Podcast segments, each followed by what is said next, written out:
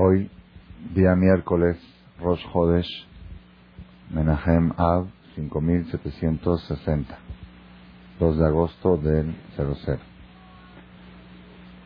Este Rosh Hodesh se caracteriza, a diferencia de todos los Rosh Hodesh, por lo que dice el Talmud.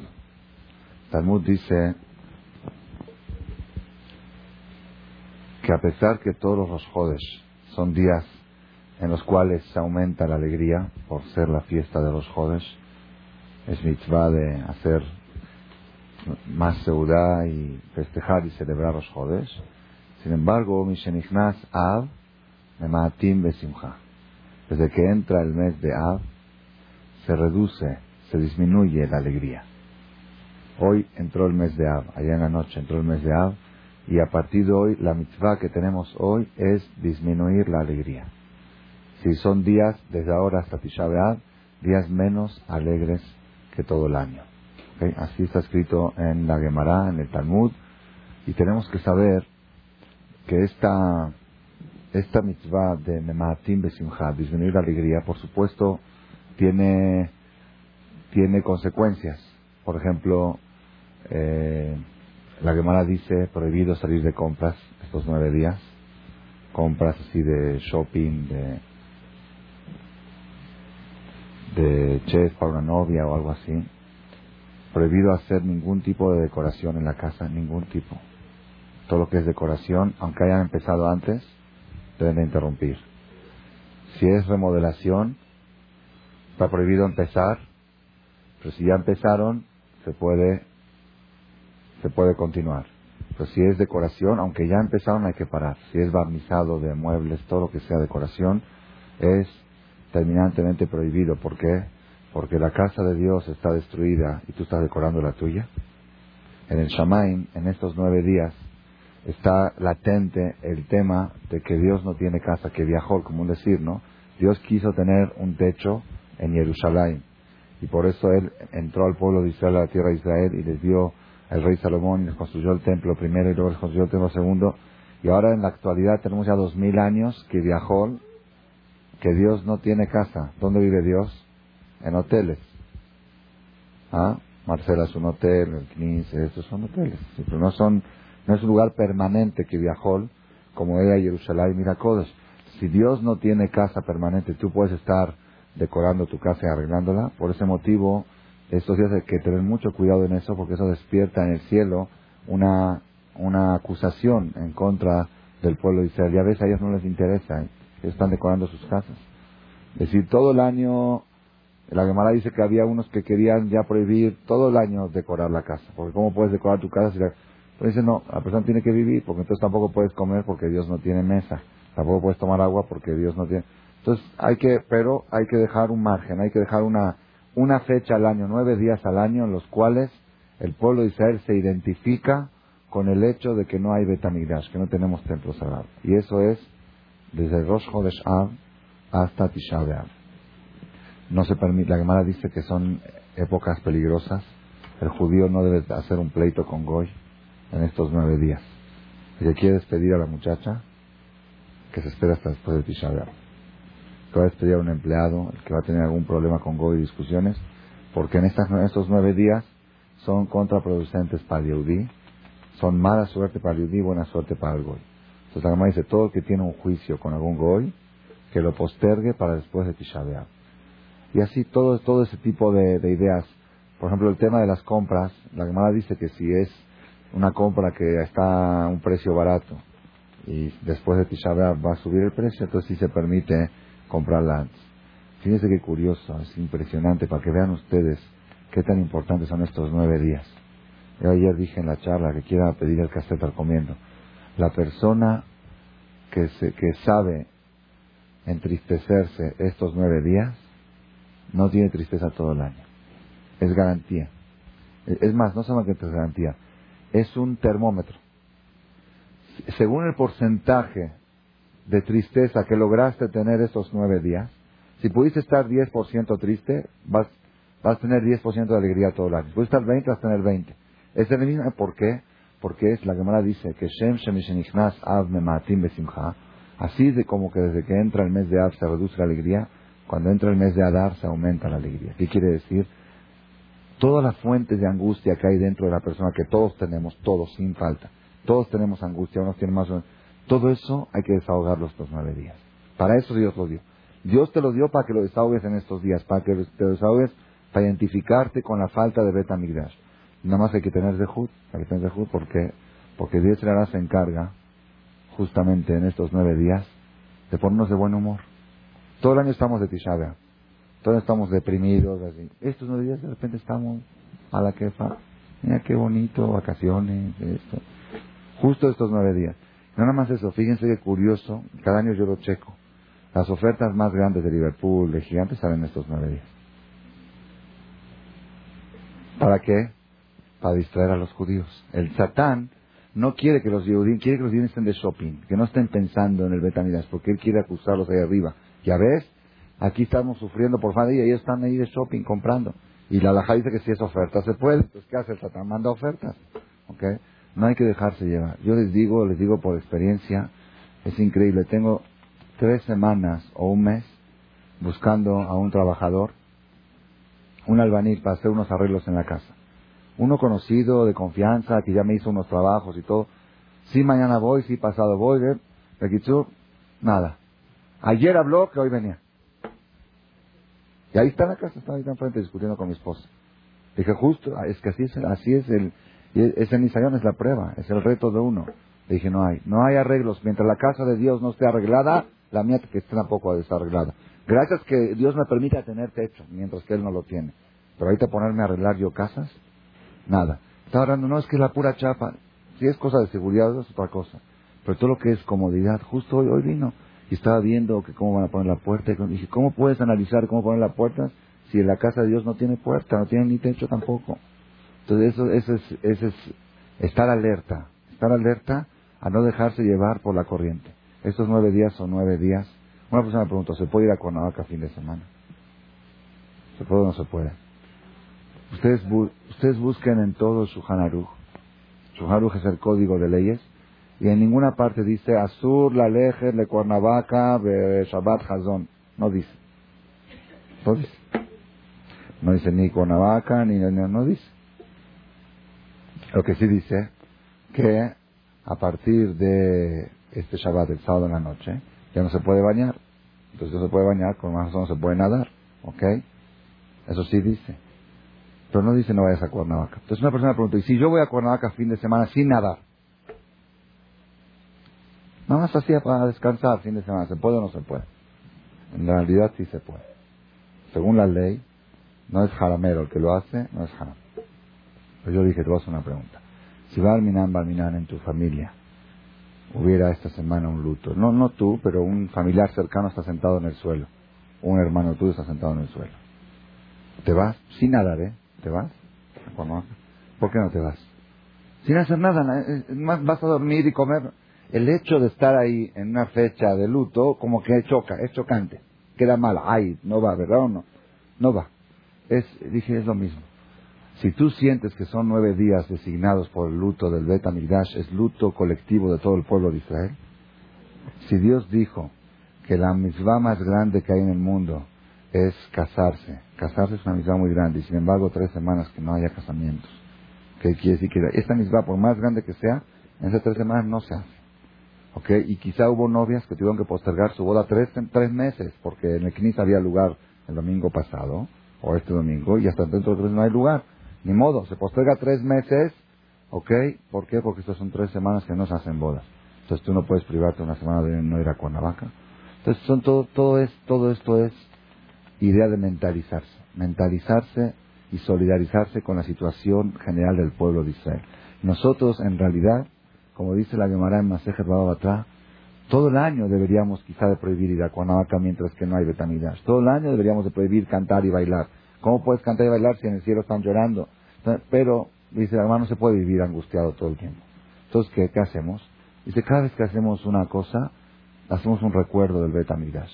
La persona construye su casa y la decora, deja 50 centímetros por 50 centímetros un cuadrado en la entrada de la casa, sin pintar. Así es alajá. Y en todas las casas religiosas que ustedes van a ir, si es que son gente que se cuidan bien en las cosas, van a entrar y de repente van a ver un cuadro. ¿Y eso qué es? No es un cuadro, es un, un cuadrado sin pintar, sin pintura visual. Es Zeher Lehurbamer, es para recordar que a pesar que yo estoy decorando mi casa, no me he olvidado que la casa de Dios está destruida. Cuando la persona hace una boda, se gasta dinerales, la novia está toda vestida y todo, se agarra una copa de cristal y se rompe. ¿Qué se dice? Jerusalén, Si me voy a olvidar de Jerusalén, me voy a olvidar de mi derecha. No, no nos podemos olvidar con tanta alegría. Cada vez que hay un momento de alegría, en el cielo hay acusación. Dicen, ¿cómo tus hijos están alegres si están fuera de casa? Si tú no tienes casa, ¿cómo están alegres? Entonces, cuando uno deja una señal, Dios dice, a ver, no se han olvidado, ahí está que rompieron la copa, ahí está que dejaron el marco ahí en, la entrada de la casa. Siempre hacer algo, Zeher Lejoban. Inclusive en Shabbat, cuando nosotros comemos la comida de Shabbat, la comida de Shabbat, la cena de Shabbat o la comida de Shabbat, es, yo dije ayer en la conferencia, a los goyim les conviene convertirse al judaísmo nada más para esas comidas. No hay, no hay en el mundo comida como la comida de Shabbat. No hay las mesas de Shabbat que ponemos, nadie las pone. Si ese tipo de masa y aquí la anchoa y el huevito y el este, y toda la mesa llena de, ensaladas, y trae el primer plato y trae el segundo y trae el postre y trae el helado y trae las pepitas y trae eh, ¿Y qué quieres tomar? ¿Vino dulce o vino, este, y hay alcohol y hay champán, cerveza, tequila? Y cada Shabbat, y cada viernes a la noche, y cada sábado al mediodía, y toda la familia reunida. Nada más esa, esa mesa, esa mesa de Shabbat es suficiente para convertirse en judío. El huevo caliente del el cafecito. ¿No? Es que son todos, ya estamos acostumbrados, por eso no va, porque cuando uno llega de afuera se vuelve loco.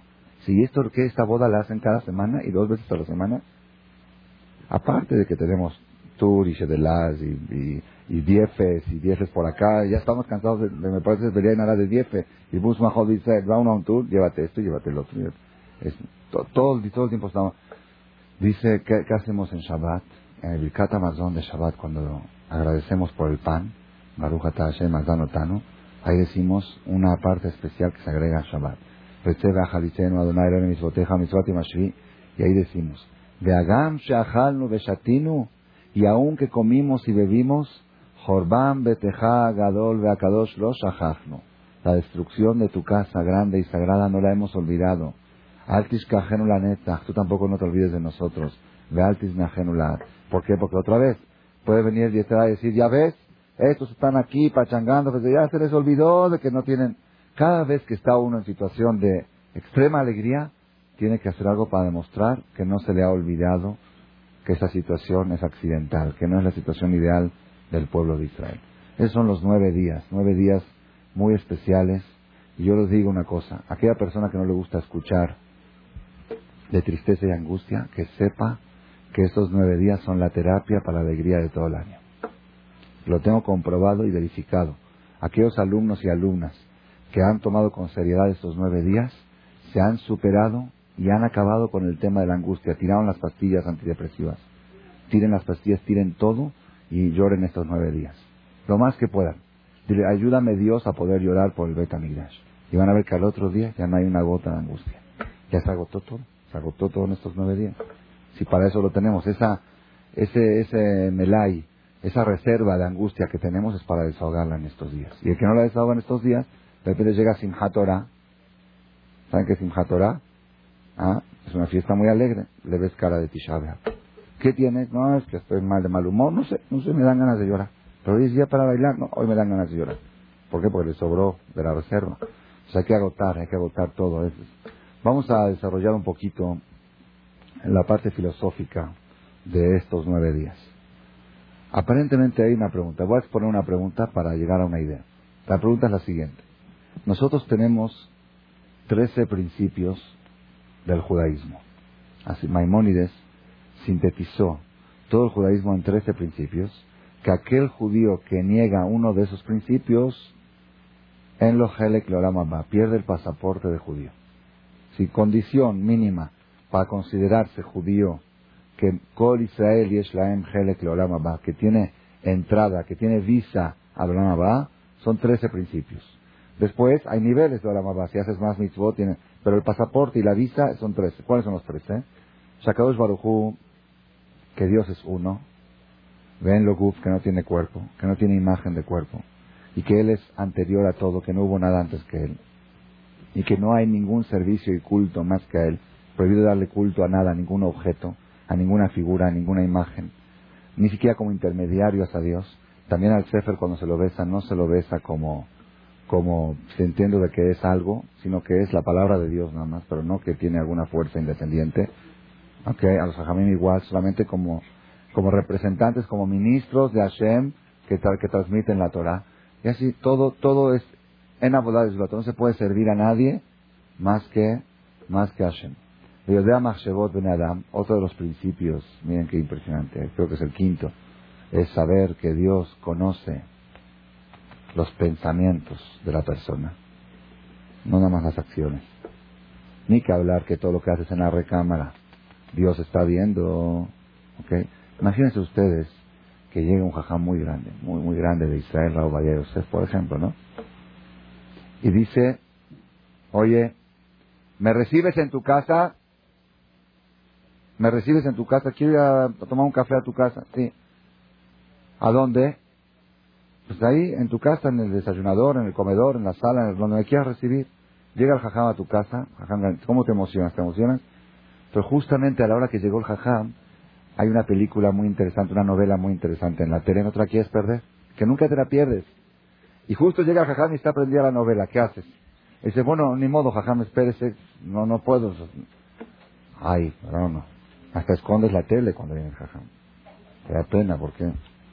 Y si no viene Jajam, viene Eliyahu Naví. Eliyahu Naví a tu casa, Eliyahu Naví, pero en día así, en físico. ¿Qué haces? Quitas todas las figuras, quitas todo. Como, me da pena, estar, va a estar Eliyahu Naví en mi casa. Akadosh Barujú y Odea de Nadam, Dios está presente en tu recámara matrimonial, está presente ahí, ahí está. Y Él sabe no nada más lo que tú haces y lo que tú dices, sino lo que tú piensas. Ya, ya no se puede. Imagínate que vas con una amiga al lado tuyo y que lee tus pensamientos, pero así de veras. Va dice, oye, ¿qué estás pensando ahora? Ya deja de pensar en tu suegra. Ya, no pienses en tu cuñada. Ya no, veo que te metes en mis pensamientos. No se puede vivir con alguien que, que sabe tus pensamientos. Pues ni modo, se pueda o no se pueda, Dios lo sabe. Lo sabe, los conoce y los tiene registrados. Es uno de los trece principios que me dice. Aquel que no cree en que Dios ve los pensamientos, pierde el pasaporte a la mamá.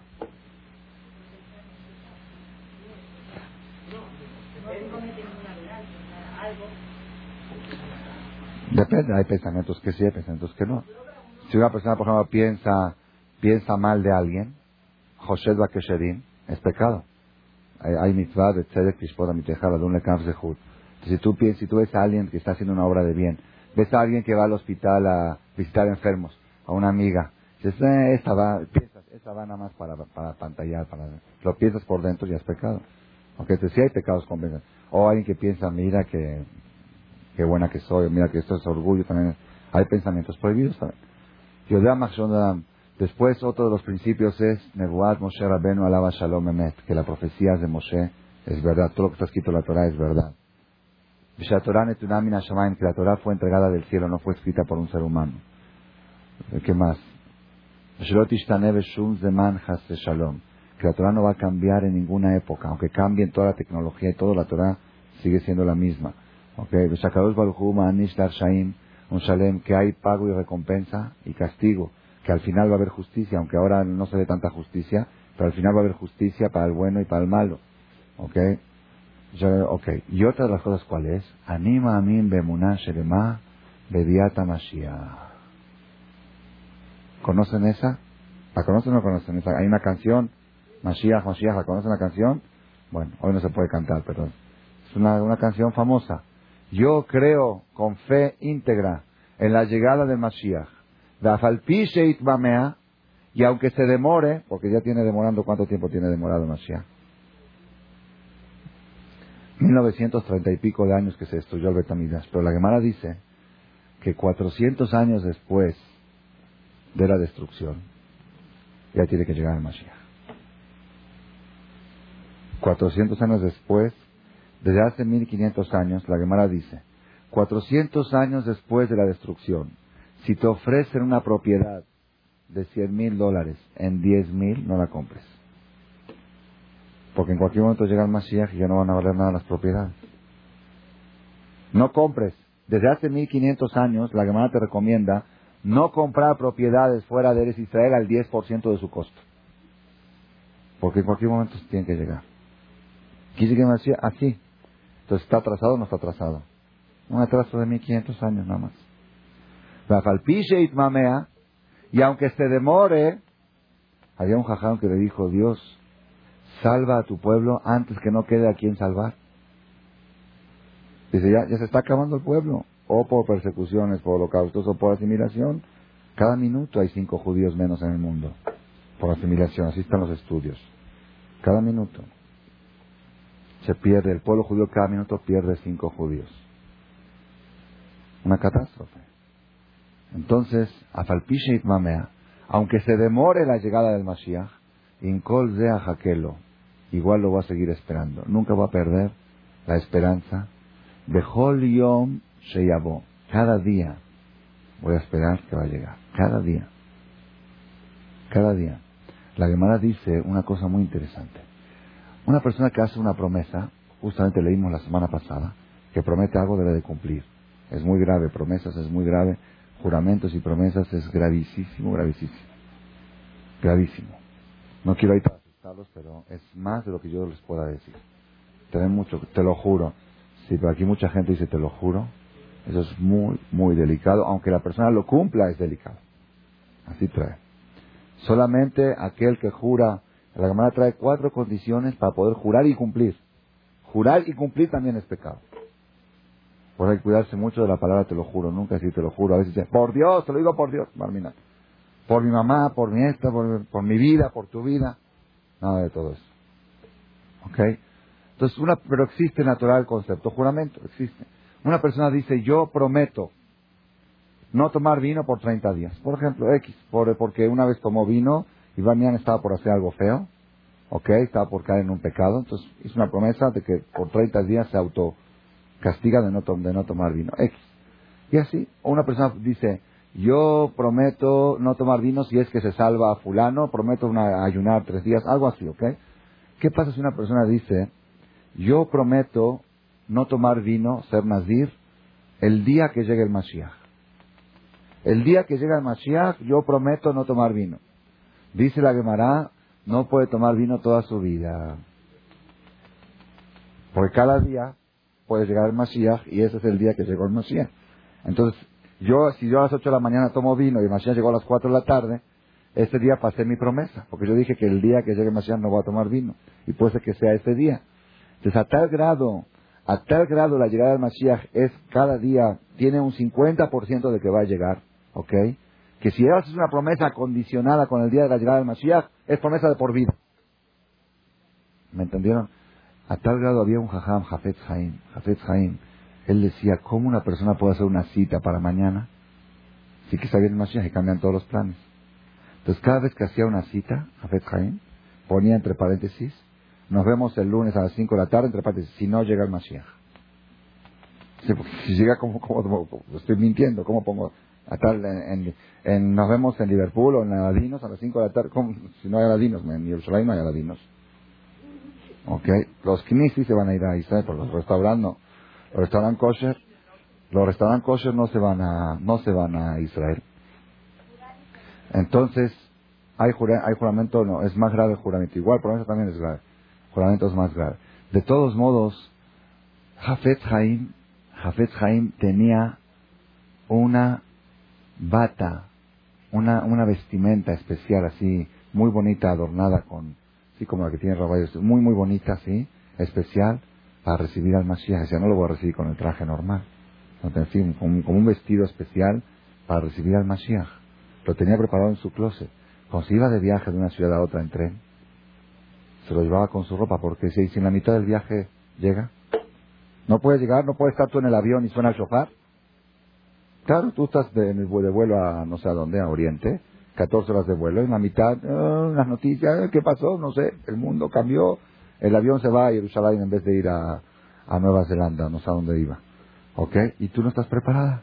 Te llevaste pantalón, te llevaste falda para recibir al Mashiach. Tú pensabas cuando no Mashiach lo recibí con falda. ¿Ok? Pero las dejaste todas en México. Entonces el Jafet Haim, cada vez que se iba de viaje, se llevaba su maleta preparada por si llega a llegar el Mashiach. En cualquier, en cualquier minuto puede llegar.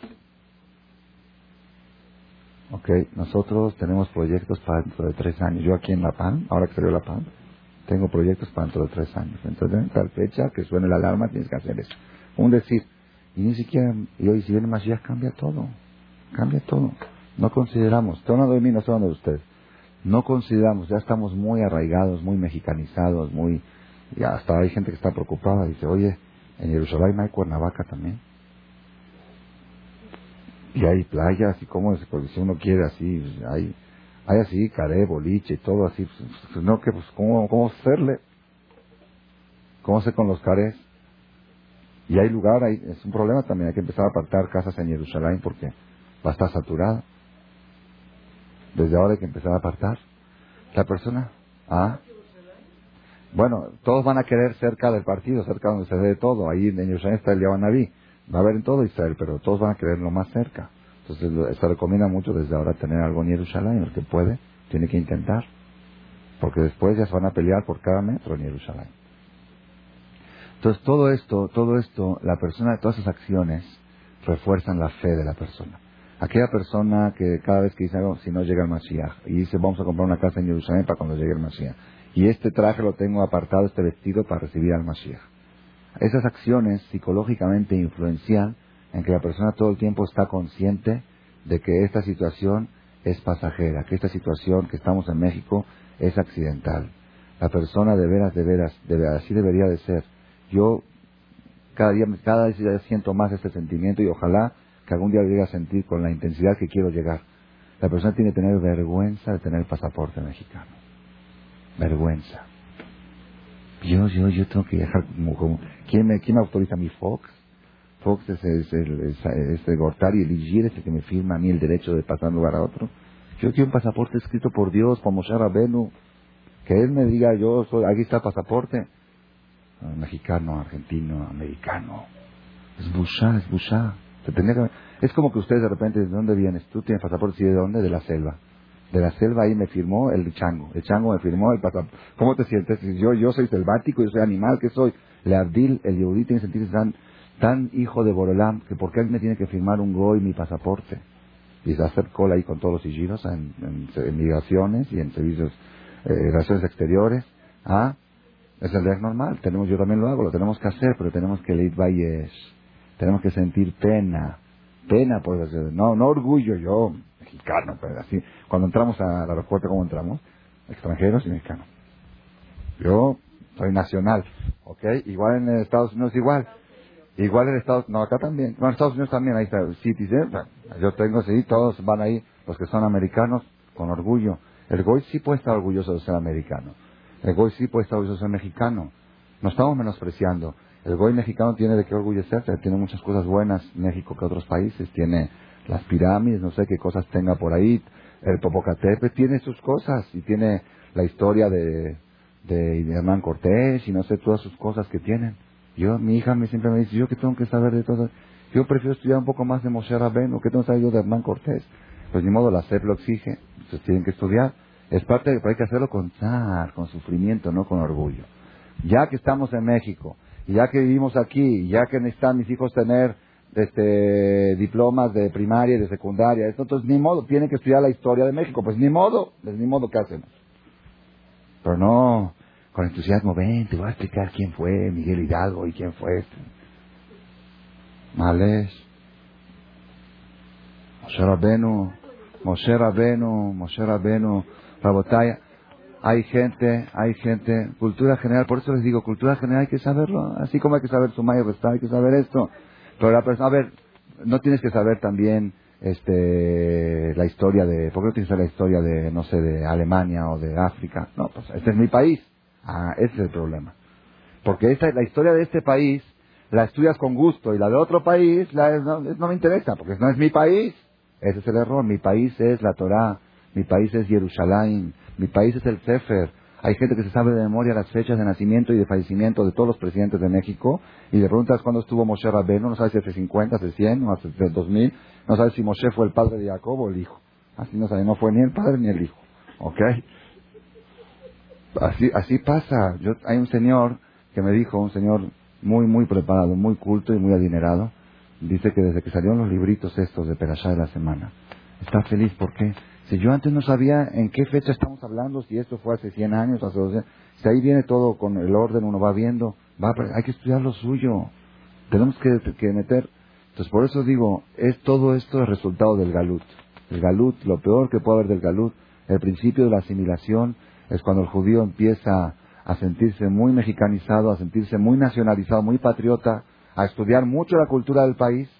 Todo tiene su lugar. Si tú te dedicas un 80% a tu Torah, y un 20% de la cultura del país está en su lugar. Pero cuando es al revés, ya estás fuera del lugar, ya estás preparando el camino de la asimilación. Ya tu hijo el día de mañana esto y el otro va a festejar fin de año, otro va a festejar Navidad y otro va a minar. Entonces todo esto, Rabotai, vamos a volver otra vez a la pregunta. ¿Cuál es la pregunta? La pregunta es, nosotros tenemos que vivir con una fe constante, una fe constante. Y una vez yo le dije a una señora que puede ser que el Masías venga mañana. Sí le dije. Era de noche, dije yo, pues que mañana venga Masía. Si es que no acabo la decoración de mi casa, todavía no terminé, no la pude disfrutar. Pues ni modo, pues ¿qué va a hacer? Pues se va a quedar en la mitad. O la va a seguir decorando después de que venga el Masía. Y no en, México, si el en México no tiene nada que hacer. Nada que hacer, el Mejnun el que se quiera quedar. Nadie se va a quedar en México, ni uno. Ni uno, el que se queda, va minar no se va a quedar vivo, se va a quedar en otra parte, como pasó en Egipto, los que se querían quedar. Va a, va a haber gente, pero no, no, no van a contar el cuento. No va a haber judío en ninguna parte del mundo más que en Jerusalén y en Eres Israel. ¿Goy? Es otro tema. Eh, los programas de Hashem están bien organizados. no se preocupe. No se preocupe.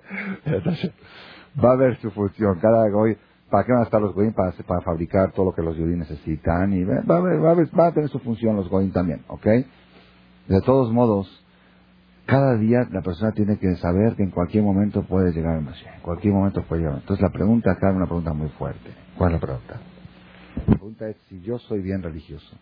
Yo sé que hoy, hoy miércoles, de repente en la mitad de la noche puede sonar el shofar. Así, así, así. Entonces, ¿cómo puedo yo estar de luto? porque se acerca Tisha B'Av. Si quizá Tisha B'Av ni va a llegar, si Tisha B'Av, cuando venga Mashiach va a ser un día festivo. La me dice Karala y Moed. Entonces, ¿cómo puedo yo ahora estar, no como carne, en nueve días no se come carne, saben ustedes, ¿no? Esa es costumbre de todo Israel y hay que tener mucho cuidado de respetarla. Desde esta noche hasta el jueves en la noche, acabando Tisha B'Av el próximo, no se come carne ni se toma vino. Pura comida láctea y pescado. Ni carne ni pollo. Shabbat, sí, por supuesto. El viernes, no, bueno, después, el que cada quien pregunte hasta cuándo. Hay costumbres si hasta el jueves de la noche siguiente o hasta el viernes a mediodía. Eh, la costumbre de Halab era cortar el ayuno de Tisha con carne. Así era en Halab. Y hay otros que dicen que no, que hasta mediodía del otro día.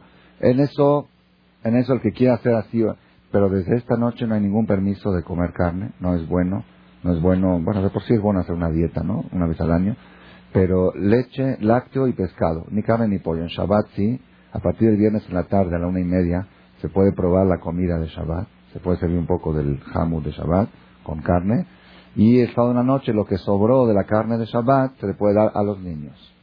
¿Ok? Los adultos no deben de comer carne estos nueve días y todo para qué? Para lo mismo. La carne es algo alegre, el vino es algo de alegría, eso hay que evitarlo estos nueve días. Entonces la pregunta es, ¿Cómo yo puedo hacer conductas de luto porque se acerca el día de Tisha? Si ese día de Tisha yo tengo fe que hoy mismo puede venir Mashiach o mañana mismo va a venir Mashiach, entonces ¿cómo puedo yo hacer conductas de luto? Es como una persona una vez estaba decorando su casa y vino el jajam y vio que estaba por terminar y le dijo, mira, tienes que dejar aquí un cuadrado sin pintar. Dice, ay, pero se ve feísimo, toda la casa tan bonita, le metió y no sé, 200, 300 mil dólares de decoración, trajo todo de importado y casi es chocante.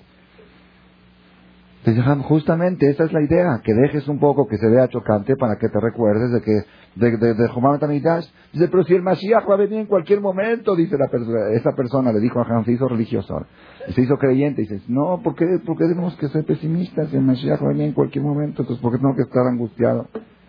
Le dijo, el Mashiach puede venir en cualquier momento, pero por ti no llega. Por este tipo de conductas que estás haciendo, no llega.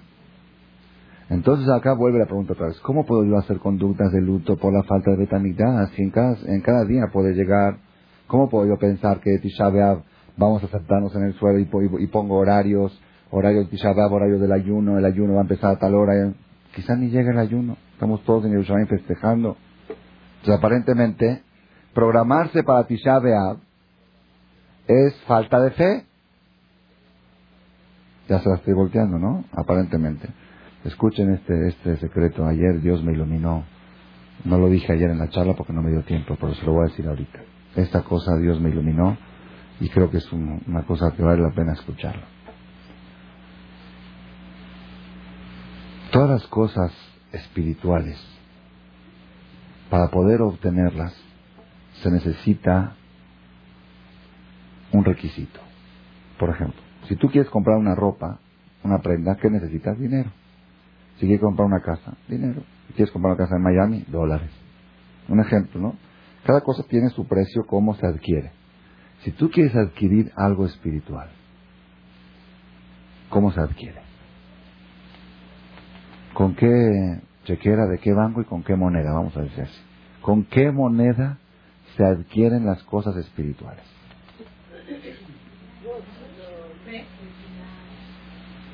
Bueno, ahora van a escuchar una novedad. Yo no sé. Yo no sé con qué monedas adquieren las cosas espirituales. Entonces voy a, estudiar en la Torah donde hubo un caso de que una persona compró algo espiritual. ¿Han visto? Cuando Jacob le compró a Esab la primogenitura. Esab le vendió a Jacob la primogenitura. Esab era el primero, Jacob era el segundo. Jacob le dijo, véndeme la primogenitura.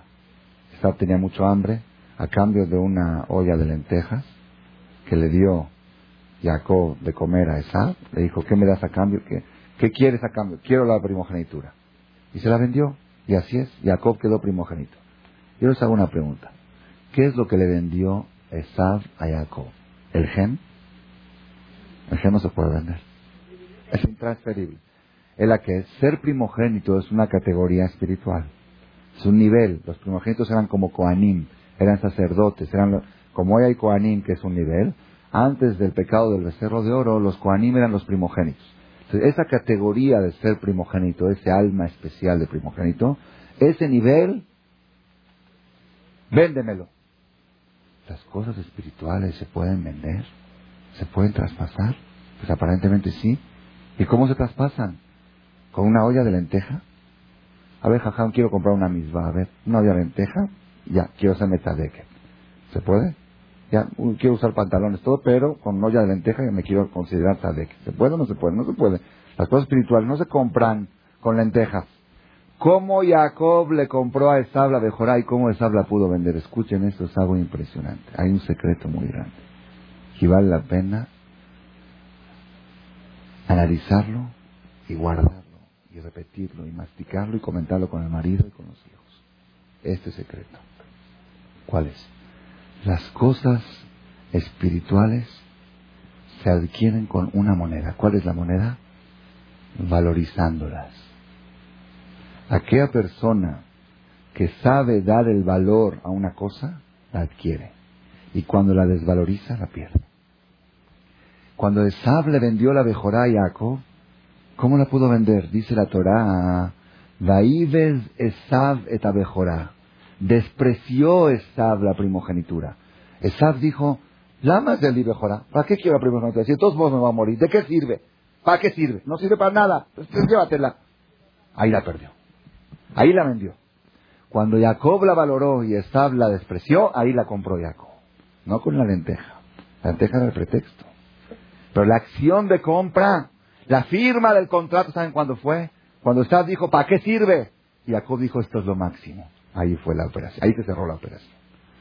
Todas las cosas espirituales se adquieren valorándolas y se pierden desvalorizándolas. Ustedes saben que cuando una persona hace una mitzvah, una mitzvah es algo precioso, es tan precioso, siempre dicen que vale la pena invertir en una mitzvah. ¿Por qué? Porque no tiene devaluación. La mitzvah no tiene devaluación, nadie te la puede robar, nadie te la puede quitar. Una mitzvah que has hecho, nadie te la puede quitar. Te pueden robar dinero, te pueden robar tu casa, tu coche, todo. Pero tus obras buenas que hiciste, nadie te la puede robar. Sin embargo, hay una cosa que poca gente sabe. Hay una forma de que una persona pueda perder una mitzvah. O todas sus mitzvot. ¿Cómo? Una persona que 70 años fue religioso, pero bien. ¿Saben qué bien? Desde chiquito, rezando y, todo, Shabbat, Kasher, Tevilá, todo, todo, todo bien, bien, bien, bien. A los 70 años, de repente está en el hospital, está, se siente mal, enfermo. ¿Para qué habrá sido religiosa? En ese momento se le borra la cuenta. En un segundo, se borra. ¿Por qué? Porque todo lo que es espiritual, a veces pasa, hay gente que dice, ¿para qué me habré puesto el tefilín? ¿Para qué me puse si me fue peor? ¿O para qué? Eh, si lo decimos eso de mejor, en la hora de Atarat Narim, en la víspera de Roshaná, que si en momentos de sufrimiento llego a decir alguna frase así, que esa frase sea nula, que se anule. Pero si uno no hace esa declaratoria y no está con... A veces uno sin darse cuenta, dice, uff, ¿para qué me hice Shomer Shabbat? Mira como los, las broncas que me provocó. O esto, o algo. Uf, qué difícil, qué difícil, ya lo perdiste. ¿Por qué? Todo lo espiritual nadie te lo puede quitar. Tú lo puedes perder de una sola forma, dejándolo de valorar. Es un secreto, es una regla. Yo les voy a contar una historia así rápida, porque el tiempo ya no nos, permite, viene mi hija. Hay una historia, más ya fue verídica. Una persona muy pobre tenía seis hijas para casar. La mayor de 30 años, la que le sigue de 28, que sigue de 26. Seis hijas para casar mayores de edad y pobre. El señor estaba desesperado. Apenas ganaba para comer, apenas. Y las seis hijas en la casa. Desesperado. Fue con un rabino muy, muy grande. Que era así, decían que era sadí, que tenía fuerza. Dijo, Rab, ayúdeme, ayúdeme, ya no puedo. Dijo, Rab, mira, yo te voy a dar esta moneda. Una moneda de, haz de cuenta, de un dólar. Y tú con esta moneda, o de cinco dólares, algo así, con esta moneda, el primer negocio que se te presente, hazlo. Usa esta moneda para hacer el primer negocio. Y eso te va a traer verajá para casar a tus hijas. Bueno, pues una moneda pequeña, ¿cuánto puede? Con cinco dólares, ¿qué puede hacer? Pero bueno, esto te va a dar tu verajá. Existe ese concepto, una moneda es bendita, por eso en la charola del tour también cambian unas monedas, moneda de Yahuanabí. Puede existir, ¿vale? Este señor salió de la casa del rabino y regresó a su casa. El camino de, la ciudad de Jajam a su casa era un camino de dos, tres días en carreta. Se quedó a dormir en un hotel, no tenía dinero para pagar el hotel. Le dio un permiso de dormirse en el lobby sin pagar. Okay. A medianoche, como a la una de la mañana, llegaron unos paisanos borrachos, unos jóvenes así. Eran este, pero no, no borrachos, pero eran, eh, eran comerciantes de, de diamantes. ¿ok? Venían así de una parranda y ahí estaban exhibiendo la mercancía, los, los diamantes. Entonces él se paró a ver, porque el rabino dijo lo primero que había que compre. Dijo, ¿cuánto cuesta esta? 300 dólares. ¿Cuánto cuesta esta? 500. 2000 dólares. Entonces le preguntaban, bueno, ¿tú traes dinero? Pues, según una ropa que traía sería que no traía dinero. ¿Traes dinero? Si yo tengo esta moneda, ¿qué puedo comprar con esta moneda? Estos empezaron a reír y a burlar. Vieron este, dijo, mira qué religioso ignorante. ¿Qué vas a comprar diamantes con una moneda de 5 dólares? Se empezaron a burlar de él y así de tanta burla y risa dijeron, con esa moneda lo único que puedes comprar es mi olama va. Ani, ya ni así, pudriéndolo. Ani, si quieres te vendo mi olama va, pero de mercancía no te puedo vender nada. Lo único que te puedo vender. Dijo, ¿a poco me lo vendes? Por, por cinco horas. Dice, te lo vendo y te doy cambio. Te lo vendo y te doy cambio. Este dijo, ¿de veras, de veras? Una oportunidad. Este, dice, ¿tú te pones tefilín? Y pronto dijo, sí. ¿Y comes kasher? Sí. ¿Y en Kipur es así? Le empezó a ver si valía la pena la lava. Como, pues la verdad está balas, cinco dólares.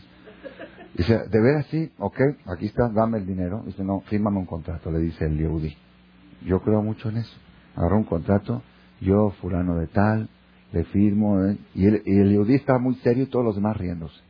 El show, el, este Yehudi está haciendo el mejor negocio de su vida, según él, y los otros encontraron al tonto más grande del mundo, okay, lo único que tiene es 5 dólares para comer, y está comprando nada, papel. Yo, señor fulano de tal, el día fulano de tal, con fecha, con esto, ante dos testigos firmaron que le vendo todos mis derechos de mi alama los de los misbot que hice, de las que voy a hacer, todo, todo, todo, todo, pero cedo al señor fulano de tal a cambio de esta moneda. Firmado. Está bien, este Yehudí, si yo seguí lo que me dijo las instrucciones del rabino, dijo, lo primero, la primera mercancía que te ofrezcan, cómprala. Agarró, se guardó el contrato, feliz, estaba feliz, estaba, estaba. Y los otros estaban burlándose y riéndose. Al otro día, el señor este del, diamante que vendió su mamá se fue a su casa, y regresaron a su casa, y fue y le contó a la esposa de la anécdota chistosa que tuvieron ayer en la noche.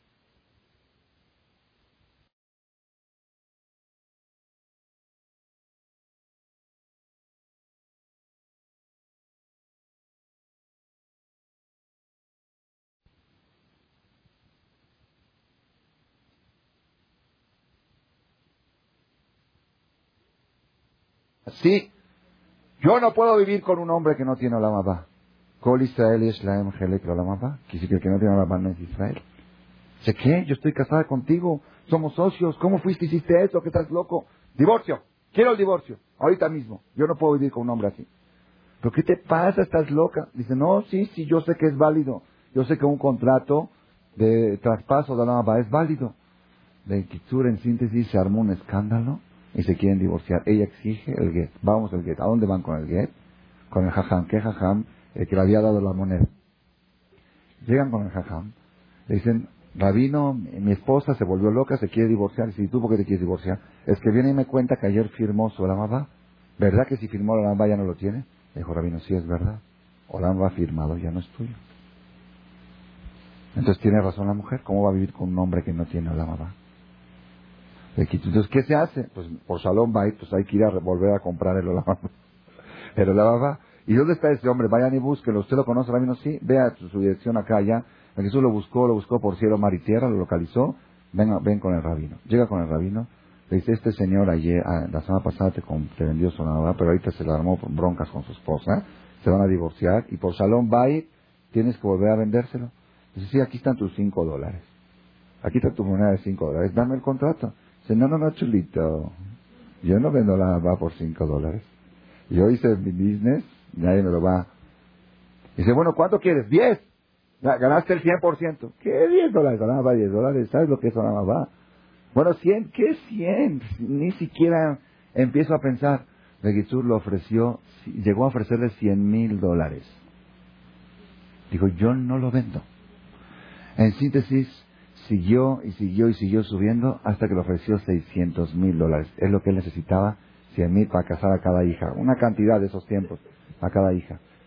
Igual él no aceptaba. Este señor no aceptaba y si yo no lo vendo, ya, ya esto es mío.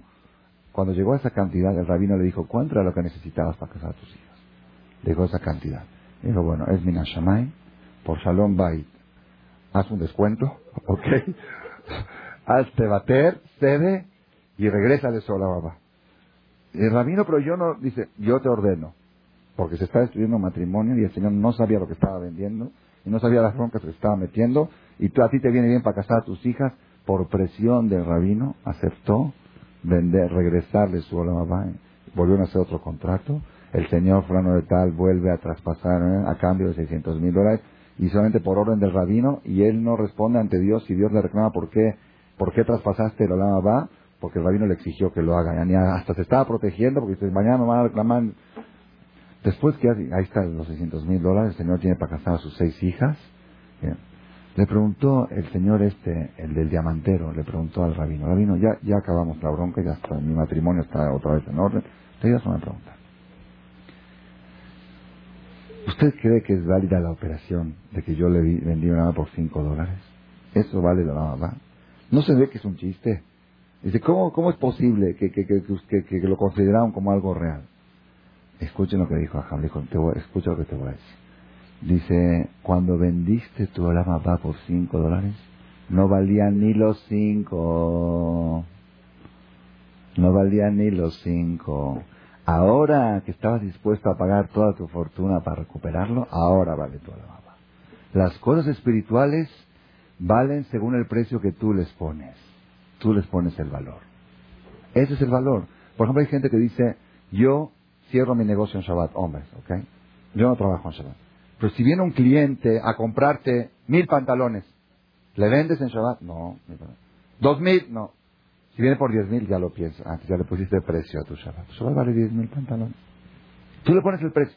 Pero hay gente que dice, yo no vendo, aunque me traigan cien millones en efectivo, no los agarro. El Shabbat no lo vendo. Entonces tu Shabbat no tiene precio.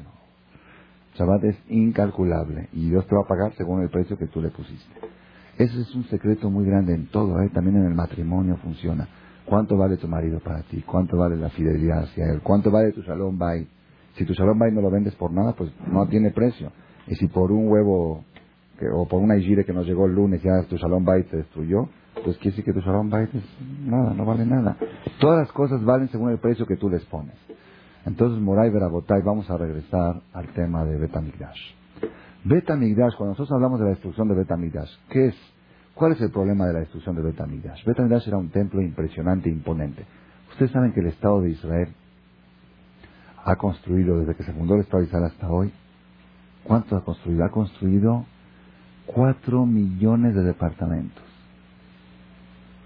cientos de miles de edificios, y cada vez se está construyendo más y más. ¿Cuál es el problema de construir el Betamigdash? Si yo hago una colecta ahora, ahora mismo, mil dólares por ladrillo, ¿aceptas? Para el Betamigdash, ya, ya, ya, ¿aceptas? Seguro, ¿aceptas? Ya en dos días junto, en, diez minutos creo que junto todo el dinero y vamos y construimos el Betamigdash. ¿Cuál es el problema? Ese no es el problema. Betamigdash no son ladrillos, no son piedras. No, el Betamigdash no sirve nada si no baja el fuego del cielo a consumir los corbanot y si no está Moshe Rabbeinu y Aruna con, no sirve de nada. Beta Migdash es algo espiritual. Escuchen esto, Rabotay. Estos días que estamos entrando ahora son días de luto, pero quiero que sepan un secreto muy grande que poca gente lo sabe. Los días más apropiados para la llegada del Mashiach son estos días. Desde hoy hasta Tisha B'Av son días que las puertas del cielo están abiertas como que el Mashiach está con un pie. Ahí voy. Desde hoy. Está así, está el Naví esperando. Nada más Dios esperó la orden, como los soldados que tienen que disparar. A ver, salí. Así está el Naví, esperando. No hay un problema. ¿Cuál es el problema? Que todas las cosas espirituales no pueden llegar si uno no las valora. Entonces, hay algo que retiene. Hay, hay un ángel que dice en el cielo, Dios no puede ir el Naví porque la gente no lo valora. La gente no lo está esperando. La gente ni siquiera lo quiere. Hay gente que anda en Australia, que está de paseo, ni siquiera están pensando en él. ¿Cómo lo vas a mandar? Entonces vinieron nuestros sabios y dijeron, por ser que estos días son tan propicios para que llegue el Mashiach en cualquier instante, es momento especial para que pueda llegar.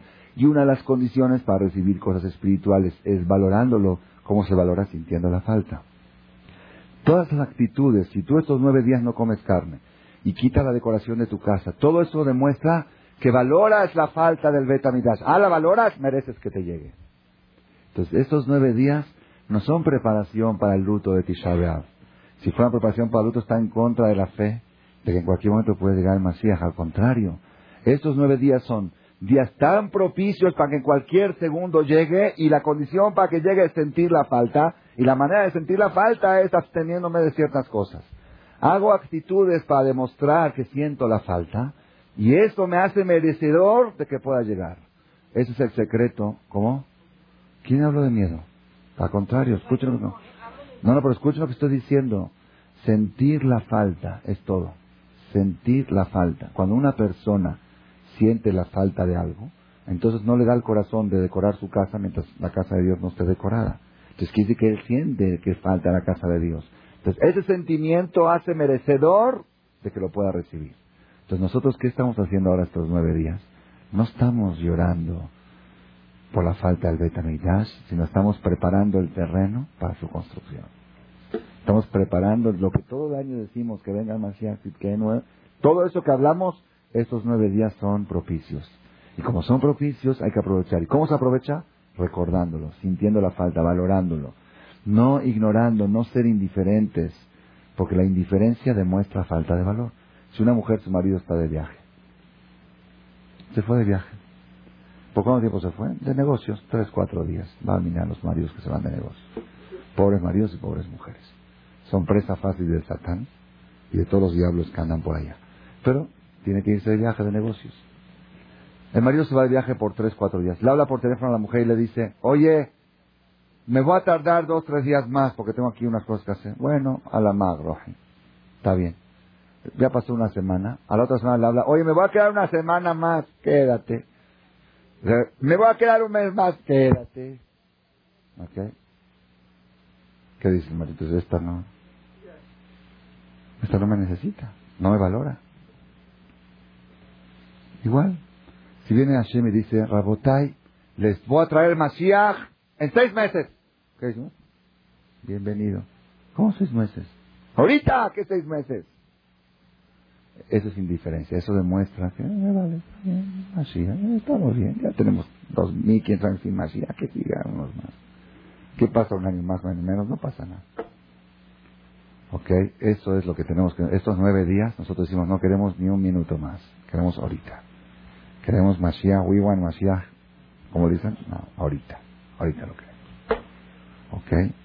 Eso es lo que tenemos que nosotros reforzar. Besat Hashem Baraj, el próximo miércoles en la noche. No va a haber conferencia porque ya es la entrada del ayuno. Y vamos a dar aquí en la noche, a las 11 de la noche, como cada año, después del rezo de Tisha B'Av, de 11 de la noche a 12 y media, con micrófono para hombres, mujeres y niños.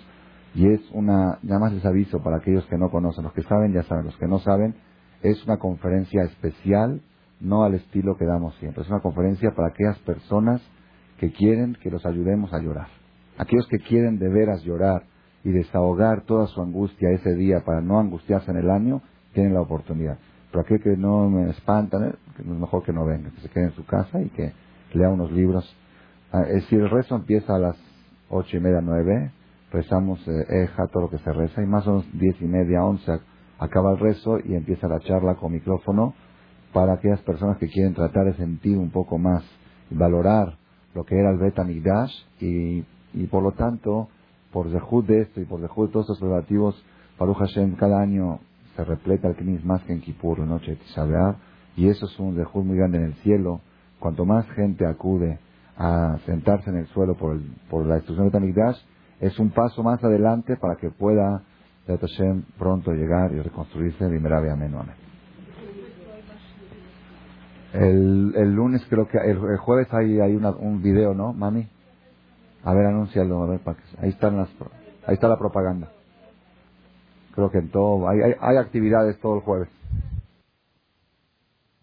Gracias por su atención a este shiur del Rav Malech. Les recordamos que pueden visitar la nueva página de shemtov.org en el internet www.shemtov.org. Actualmente la página cuenta con varias secciones.